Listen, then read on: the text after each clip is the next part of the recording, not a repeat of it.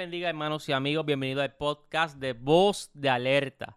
Voz de Alerta es un podcast que nace del corazón de Dios para brindarte fe y esperanza. En Salmo 121, versículos 7 y 8 dice, Jehová te guardará de todo mal, Él guardará tu alma, Jehová guardará tu salida y tu entrada, desde ahora y para siempre. Que esta palabra añada bendición a tu vida en esta hora. Este es tu servidor y amigo, Juan Miranda.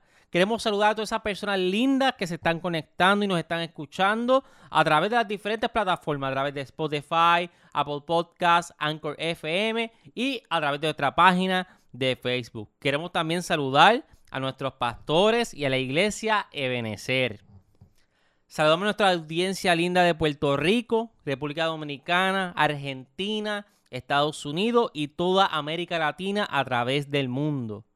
Saludamos a los que nos comentan en Facebook y comparten nuestras publicaciones. Los amamos y seguiremos predicando el Evangelio de Jesucristo. Un saludo especial para José Mendoza, quien aceptó al Señor como su Salvador. En este podcast vas a encontrar reflexiones, entrevistas, estudios bíblicos y mucho más. A todas las personas que nos están escuchando en este momento, comparte esta programación con alguien. Recuerda que tiene que ser de bendición para la vida y hay un alma que necesita de Jesús. En esta hora queremos compartir la serie que hemos estado compartiendo en el programa de Voz de Alerta, la serie Caminando, que es de mi amigo, el pastor Elio Morales, así como le decimos también Sami. Esperemos que este mensaje sea de edificación para sus vidas. Los dejamos con el mensaje del pastor Sami. Dios les bendiga mucho. Bienvenido a Iglesia Teopolis y le damos la bienvenida a todos los que se conectan a través de la iglesia en casa con este aplauso.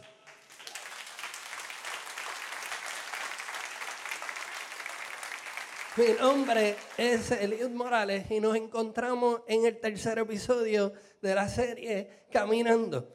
Y la hemos llamado así porque cuando buscamos en los evangelios, en el Nuevo Testamento, en Marcos, Mateo y Lucas, nos encontramos que Jesús hacía una invitación bien diferente a la que se hace en la mayoría de las iglesias hoy día. Y me explico. Jesús invitaba a la gente a hacer algo muy diferente porque nunca, escuchen esto, Jesús nunca invitó a alguien a ser cristiano. Lo que sea que eso eh, signifique en este tiempo. Jesús lo invitaba a seguirle. Lo invitaba a caminar. Lo que creo que es súper importante, porque esto prueba que ser cristiano no es tener una opinión sobre algo. Ser cristiano es amar como Cristo amó. Los creyentes del primer siglo entendieron esto a profundidad, las implicaciones que tenía para su vida el identificarse con Cristo como su Salvador. Ellos sabían que era una respuesta activa a la vida que ellos estaban llevando. Y quisiera usar las mismas palabras que Juan, uno de sus seguidores, usó para describir ese encuentro que tuvo con Jesús en primera de Juan 3:16, que dice de la siguiente manera, conocemos lo que es el amor verdadero porque Jesús entregó su vida por nosotros, de manera, por lo tanto, por lo tanto, estamos obligados a, tenemos que dar la vida por nuestros hermanos. Me gustaría que tuviéramos este pensamiento en mente para el resto del episodio. Caminar en amor verdadero es la evidencia de que hemos sido redimidos. Caminar en amor verdadero es la evidencia de que hemos sido redimidos. Este episodio, este tercer episodio, habla cómo respondemos al amor de Cristo caminando en misericordia. El primer episodio, caminando en libertad verdadera. el segundo episodio caminando en amor verdadero y hoy en el tercer episodio caminando en misericordia. Y para eso estaremos estudiando los registros en Lucas capítulo 10 del 25 al 37. Nos vamos a estar estacionando en esa porción de la Biblia. Y para algunos de ustedes que ya lo conocen, es la historia del buen samaritano. Pero hoy, en lugar de leer con lo que ya tenemos conocido acerca de esta historia en mente, te pido que le permitas al Espíritu Santo que te ilumine para aprender a caminar en misericordia. Y eso requerirá que nuestro mundo, para muchos de nosotros, se ponga de pies a cabeza. Que desaprendamos lo que hemos aprendido acerca de Jesús, acerca del cristianismo, acerca de la fe misma. Y con eso en mente, me gustaría que hiciéramos una oración para comenzar con el tercer episodio. Inclina tu rostro en ese momento donde estés. Y para todos los que nos están viendo en iglesia en casa, si estás guiando, échate a un lado al paseo y vamos a hacer esta oración. Padre, te, damos gracias porque hoy ha sido una celebración de tu misericordia y tu amor desde el mismo principio del servicio. Llegamos y nos encontramos con la maravillosa noticia de que nuestra familia en Teópolis sigue creciendo. Esto nos hace recordar de que tú nos encontraste cuando estábamos moribundos, cuando estábamos perdidos, fuiste y dejaste a las 99 para buscar a la una oveja que estaba perdida. Y nosotros respondemos de la misma manera que respondieron los creyentes en el primer siglo. Tenemos que dar la vida por nuestros hermanos. Abre nuestros ojos espirituales nuestros oídos espirituales para entender la verdad que está en tu evangelio y aprendamos a caminar en misericordia. En el nombre de Jesús, amén. Antes que nada, es sumamente importante que tomemos esto en consideración. La historia del buen samaritano es la historia de la redención del creyente. En otras palabras, el objetivo principal de la historia es ilustrar el proceso de, de de redención. En otras palabras, la historia del buen samaritano nos gira alrededor de qué es lo que debemos hacer para ser buenas personas. Gira alrededor de lo que Cristo hizo para salvarnos. Ahora sí, ¿Están listos para el tercer episodio? Hay dos personas listas para el tercer episodio. ¿Están listos para el tercer episodio? Bueno. Buscamos nuestra Biblia en Lucas capítulo 10 del 25 al 37. Y yo siempre comienzo dando un poco de detalle de qué era lo que estaba pasando allí, pero en este caso Lucas fue tan minucioso con el detalle que dentro de la misma historia que está escribiendo nos explica qué era lo que estaba pasando. Así que podemos entrar de lleno al versículo 25 que dice, cierto día un experto de la ley religiosa se levantó para probar a Jesús con la siguiente pregunta. Maestro, ¿qué debo hacer para heredar la vida eterna? Lo primero que me resalta en este pasaje es que se trata de un debate entre un experto de la ley y Jesús. Los expertos de la ley eran gente muy estudiosa y conocedora de la ley judía. Hoy día le llamaríamos los abogados de la ley judía. Imaginen si eran conocedores de la palabra que estos hermanos podían recitar de memoria lo que hoy llamamos el Antiguo Testamento. Yo debo admitir que a mí se me hace bien difícil leer Deuteronomio. Estos expertos de la palabra se lo sabían de memoria.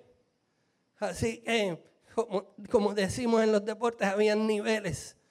Esta gente estaba en el nivel de recitar de memoria el Antiguo Testamento completo. Y en una ocasión Jesús, debatiendo con uno de estos expertos de la ley, les dijo lo siguiente en mis propias palabras. Ustedes estudian la escritura a profundidad porque creen que en ellas encontrarán la vida eterna. Sin embargo, se niegan a creer en mí y seguirme, que soy a quien esas escrituras apuntan. Y quiero que preste atención a esto que voy a decir. La vida eterna no se alcanza aprendiendo, se alcanza siguiendo a Jesús. Se alcanza caminando. La vida eterna no se alcanza aprendiendo, se alcanza siguiendo a Jesús, se alcanza caminando. La vida eterna no es un producto de cosas que hacemos, es un regalo inmerecido. Sigamos entonces con el próximo versículo. Jesús, ante esa pregunta, contesta lo siguiente. ¿Qué dice la ley de Moisés? ¿Cómo la interpretas? Tú que tanto sabes de la Biblia, dime tú, es lo que interpretas de la ley de Moisés? Pues el hombre resume eh, la ley de Moisés, o sea, el Antiguo Testamento completo, lo resume de la siguiente manera. Ama al Señor tu Dios con todo tu corazón, con toda tu alma, con toda tu fuerza y con toda tu mente. Y ama al prójimo como a ti mismo. Correcto, le dijo Jesús. Fíjense que este conocedor de la ley usó la misma explicación de Jesús para resumir el Antiguo Testamento. Él era una persona que le estaba prestando oído al mensaje de Jesús. No era cualquier estudioso de la fe. Lo que me lleva a pensar, y esta es mi opinión, es que la prueba que él le estaba haciendo a Jesús la pregunta que él le estaba haciendo a Jesús no venía de, una mala intención. Venía de una persona que había escuchado a Jesús y había estado comenzando en el proceso de pulsear con la verdad, con el camino y con la vida. Quizás algunos de nosotros nos encontremos en ese mismo pulseo. Hemos escuchado algo acerca del Evangelio y algo comenzó a luchar. Eso no puede ser verdad. Eso no, va con lo que tú has aprendido. Eso seguramente no está ligado y atado a tus experiencias personales pasadas.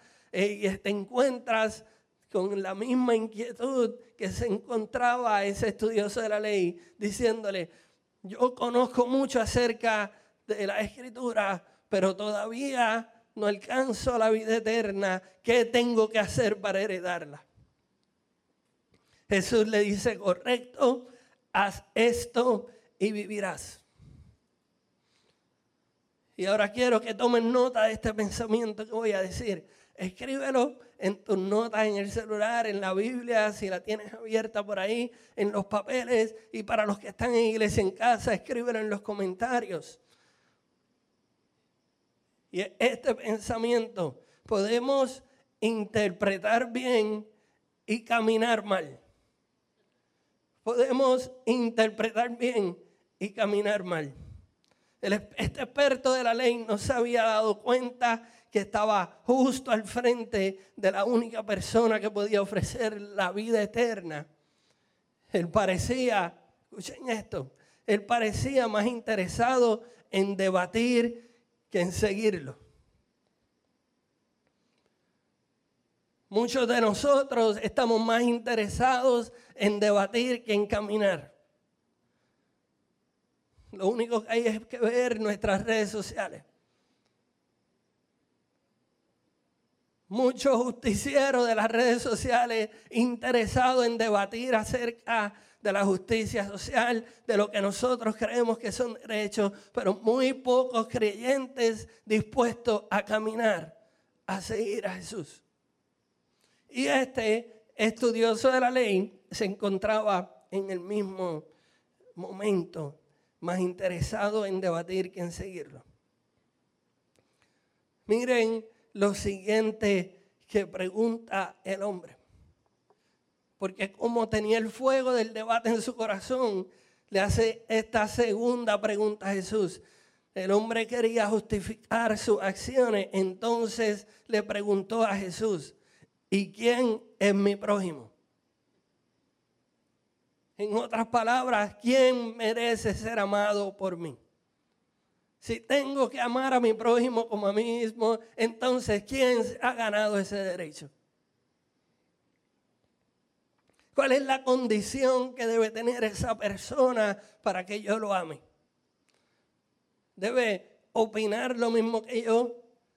Debe tener el mismo sistema de valores morales que yo. Debe venir a la iglesia primero antes de que yo lo ame. Para mi vergüenza he hecho esta pregunta una y otra vez, muchas veces cuando me ha tocado caminar en misericordia. Vienen preguntas a mi mente como estas. ¿Me estarán mintiendo? Sé que debo caminar en misericordia, pero me estarán mintiendo. ¿Cómo sé que esto que me están pidiendo es para suplir la necesidad? ¿Cómo sé que me están pidiendo para comida? Y otra vez me encuentro en este en esta situación, ¿por qué siempre me pasa a mí? Preguntas que le vienen a la mente de su pastor y de la persona que está predicando. Así que deben ser preguntas que tenemos todos los que estamos aquí. Quizás alguno de ustedes se puede identificar con esto. Entonces la historia que sigue pondrá su mundo de pies a cabeza lo acercará un paso más a caminar en misericordia. Jesús había logrado su objetivo, había tenido, había capturado la atención de ese estudioso de la ley de la misma manera que había capturado mi atención y quizás ha capturado la atención de algunos de los que están aquí o los de iglesia en casa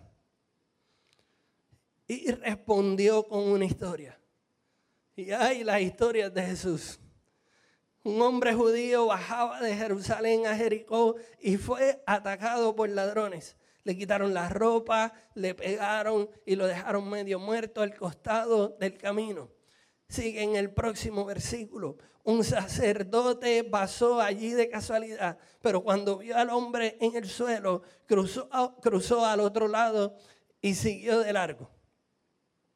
Y después vino un ayudante del templo, pasó y lo vio allí tirado, pero también siguió de largo por el otro lado. Cambió de acera, cambió de camino, le subió el cristal a la persona que estaba pidiendo. Dijo, estoy muy ocupado para esto. Y llegamos entonces a los cuatro versos de llegamos a los versos de donde sacaremos las cuatro herramientas para caminar en misericordia.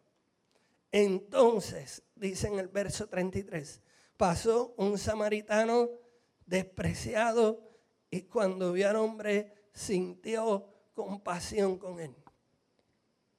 Quiero que anotes la primera herramienta. Sin prisa. Herramienta número uno es sin prisa. Y presta atención a esto que voy a decir. Camina de forma, de forma tal que puedas identificar quienes necesitan misericordia. Camina de forma tal que puedas identificar quienes necesitan la misericordia, no quienes la merecen. Muchos de nosotros nos encontramos caminando deprisa todo el tiempo.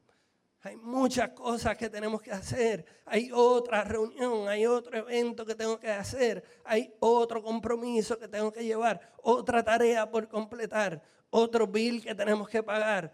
Otra situación familiar que tengo que atender. Y caminamos con tanta prisa que no tenemos el tiempo para ser interrumpidos por aquellos que tienen necesidad no tenemos tiempo para ser interrumpidos ni siquiera por Dios mismo. Herramienta número uno, se trata entonces de caminar sin prisa. Mira lo que dice el próximo versículo. Se le acercó aquel samaritano y le alivió las heridas con vino y aceite de oliva y se las vendó.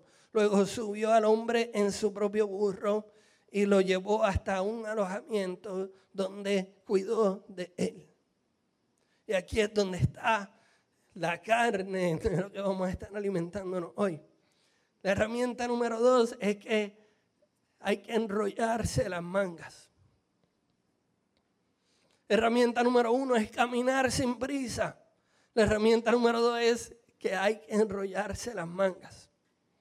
Hay que caminar en misericordia. Y esto requiere que nos acerquemos y nos involucremos en los problemas de nuestros hermanos.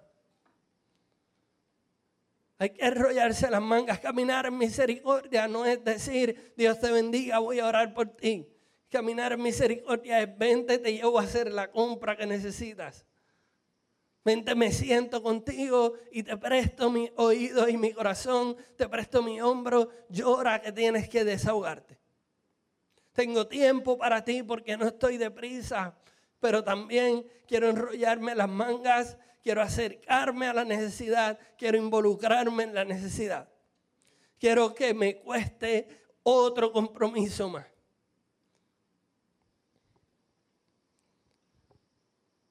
Mira lo que dice en el verso 35. Si ustedes creen que hasta ahí el estándar estaba duro y difícil, mira lo que hace Jesús. Le prende y le sube la temperatura a la hornilla y dice en el verso 35, al día siguiente, le dio dos monedas de plata al encargado de la posada y le dijo, cuida de este hombre.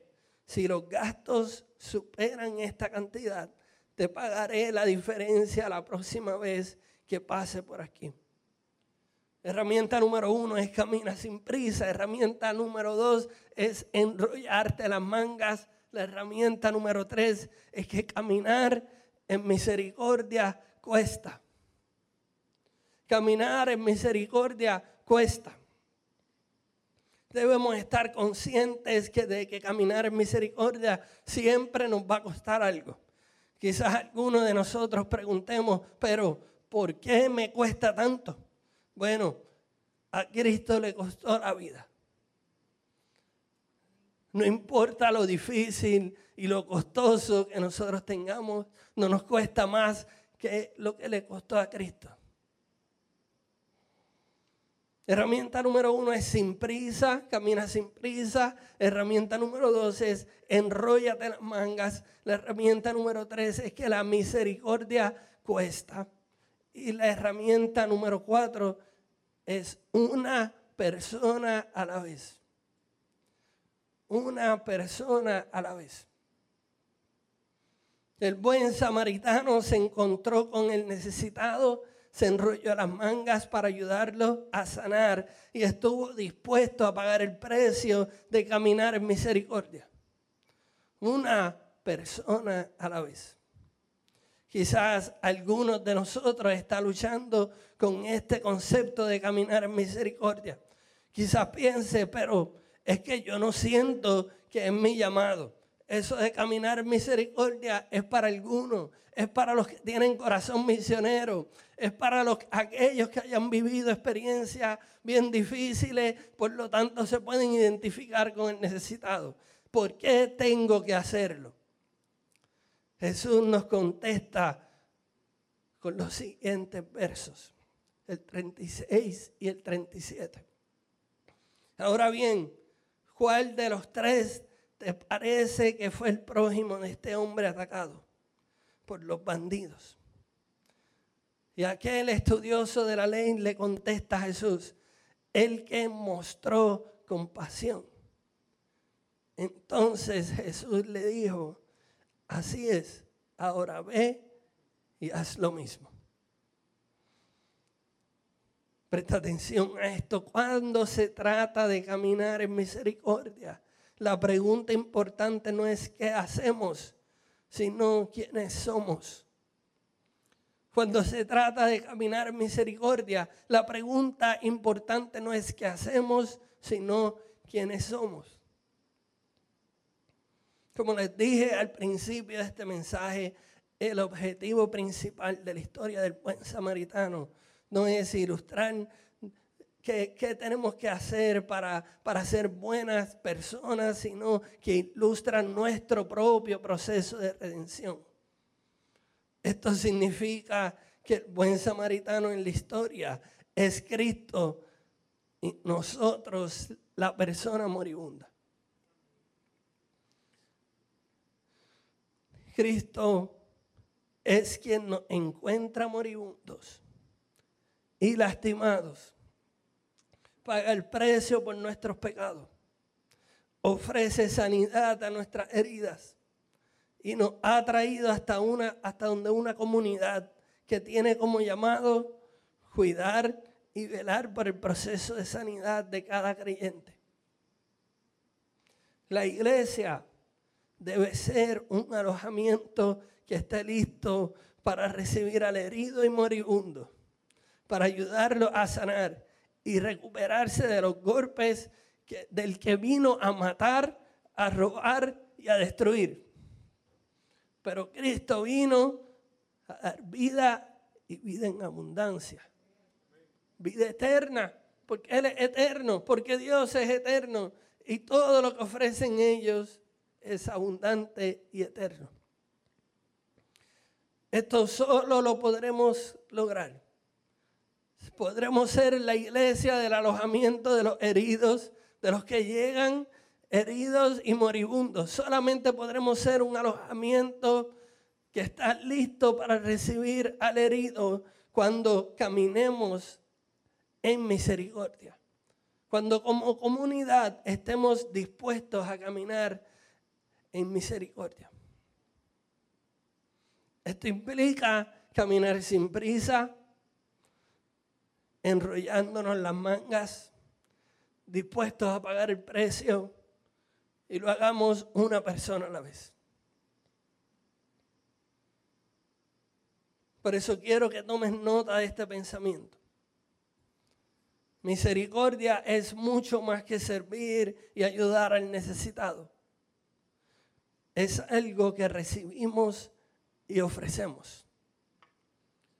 Misericordia es mucho más que servir y ayudar al necesitado. Es algo que hemos recibido, por lo tanto lo ofrecemos. Cuando Jesús le decía al estudioso de la ley, ve tú y haz lo mismo, se me parece al mismo mandamiento que le hizo a los, a los discípulos en el episodio pasado, lo hablamos. Ama como yo los he amado. Está dispuesto a caminar despacio. Jesús nunca tenía prisa. A Jesús lo interrumpía. Y él podía decir, ah, otra vez, de nuevo. Pero él caminaba sin prisa porque amaba. Amamos nosotros como Jesús nos amó, que caminamos sin prisa. Amamos nosotros como Jesús amó, que no estimó ser igual a Dios y bajó para morir por nuestros pecados. Se enrolló las mangas como nadie se ha enrollado en la historia de la humanidad. Y estuvo dispuesto a pagar el precio porque sabe que caminar en misericordia, porque sabe que Él iba a poner un estándar de amor muy por encima de cualquier otra cosa que pueda escuchar. Él estaba dispuesto a dar su vida.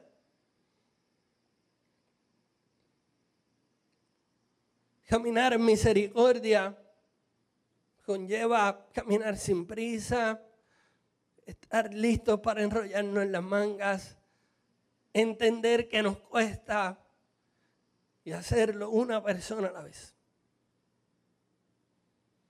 Completar el ciclo no es dar dinero de lejitos y voy a estar orando por ti. Van a haber oportunidades como esa, pero cada creyente que camina en misericordia debe tener una persona a la que puede invitar al alojamiento del lugar donde llegan los heridos, donde llegan los moribundos. Por eso quiero compartir con ustedes la cita central de este mensaje. Escríbelo, dale foto, dale screenshot si no estás viendo por, por la iglesia en casa. Caminar en misericordia es amar como Cristo amó. Caminar en misericordia es amar como Cristo amó. ¿Y cuál es el próximo paso entonces si deseamos caminar en misericordia? Para algunos de nosotros es dejar la prisa. Estamos demasiado apresurados. Pasamos por la vida y le pasamos a la necesidad de largo y nos cambiamos, si es posible, subimos el cristal, cambiamos para la otra acera, evitamos a toda costa acercarnos e involucrarnos al dolor ajeno. Ya nosotros tenemos problemas y situaciones de sobra. ¿Por qué me quiero involucrar? Así que para algunos de nosotros es dejar la prisa con la que caminamos. Para al otro de nosotros, el próximo paso para caminar en misericordia es aprender a involucrarnos. Aprender a decir, yo estoy aquí, me involucro. Para algunos otros de nosotros es aprender a pagar el costo. Estamos dispuestos a amar como Cristo amó hasta que nos cuesta, hasta que me toca el bolsillo. Muy bien, dijo Jesús, donde estén tus tesoros, allí va a estar tu corazón. En donde pongas tu dinero, allí va a estar lo más importante para ti. Para otros de nosotros es invitar a esa persona que ya Dios te puso en su corazón.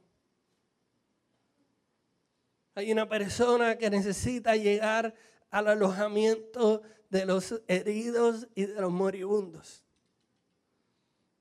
Y el próximo paso es invitarlos a caminar.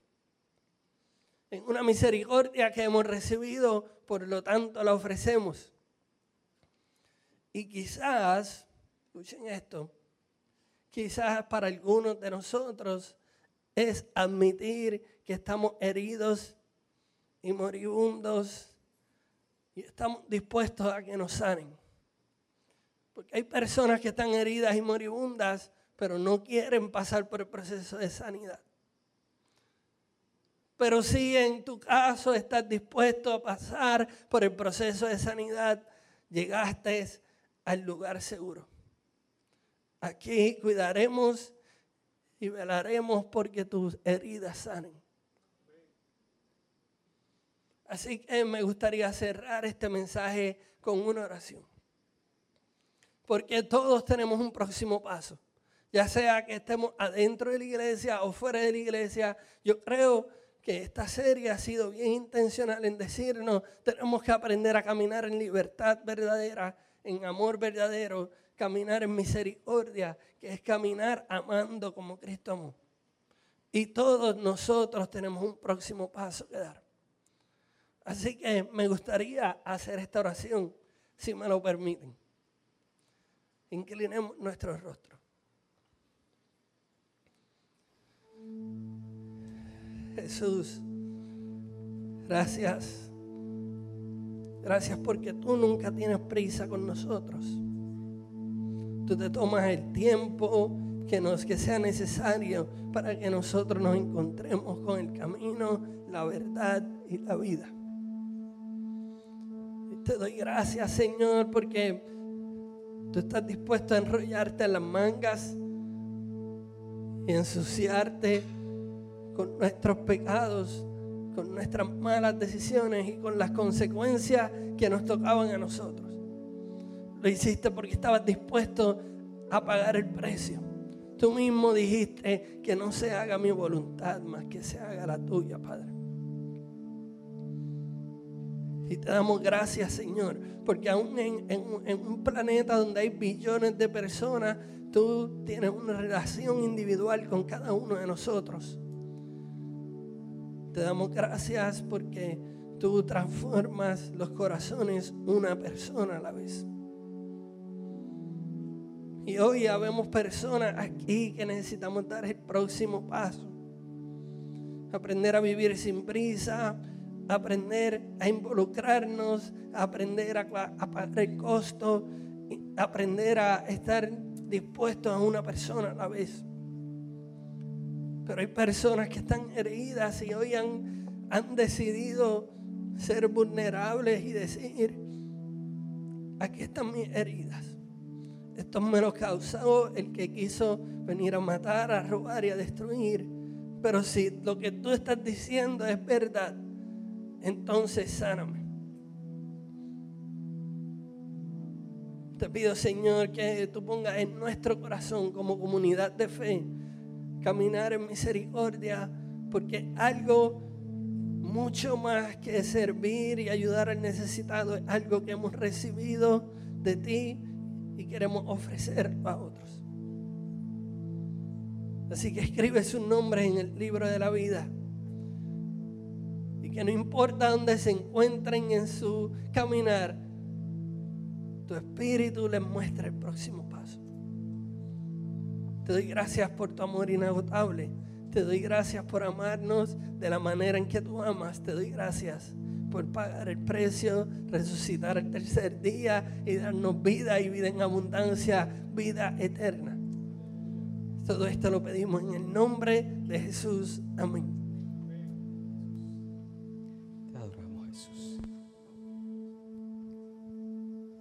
Invito en esta mañana que te puedas levantar ahí de la silla, puedas adorar con nosotros.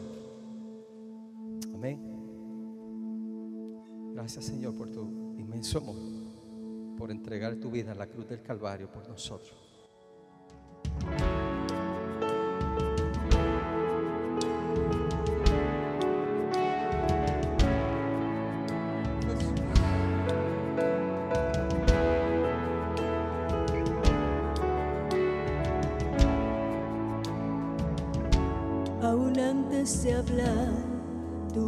Podía oír.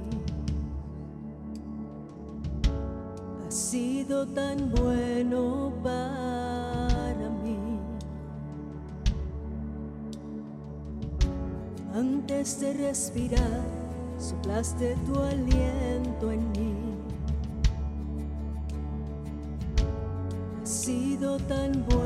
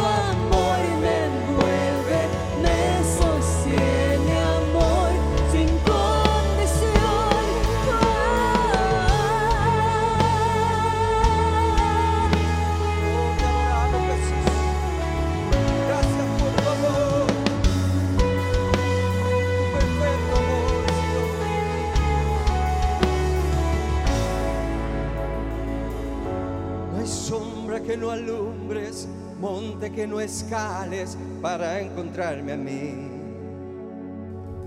No hay pared que no derrumbas, cadena que no rompas para encontrarme a mí. No hay sombra que me alumbres, monte que no escales para encontrarme a mí. No hay pared que no derrumbas, cadena que no rompas para encontrarme a mí.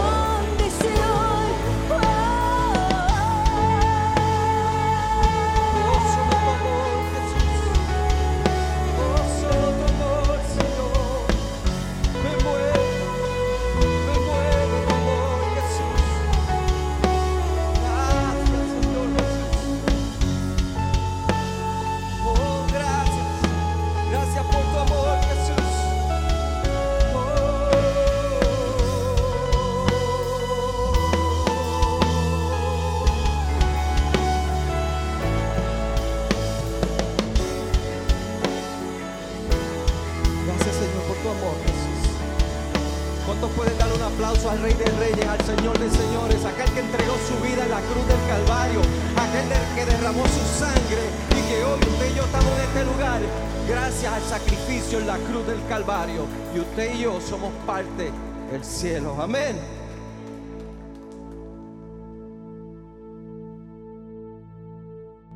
Gracias, gracias, gracias Señor por esta hermosa oportunidad. Gracias a todos por estar aquí. Eh, para nosotros es un es de gran agrado poder verlos cada domingo. Y si te has perdido los otros servicios, sabes que puedes conseguirlos a través de nuestra aplicación Iglesia Teópolis y allí vas a encontrar la serie Caminando. Y allí vas a encontrar los episodios anteriores, no te los pierdas, ¿está bien? Y si no tienes la aplicación de Iglesia Teópolis, también la puedes conseguir a través de YouTube, cada una de las predicaciones en la página, ¿verdad?, de Iglesia Teópolis. Allí, así es que se escribe, bien fácil. A ti, Iglesia en casa, que me oyes, quiero que sepas que esta es tu casa, siempre eres bienvenido, sigue conectándote con nosotros y esperamos algún día poder conocerte en persona. Dios te bendiga.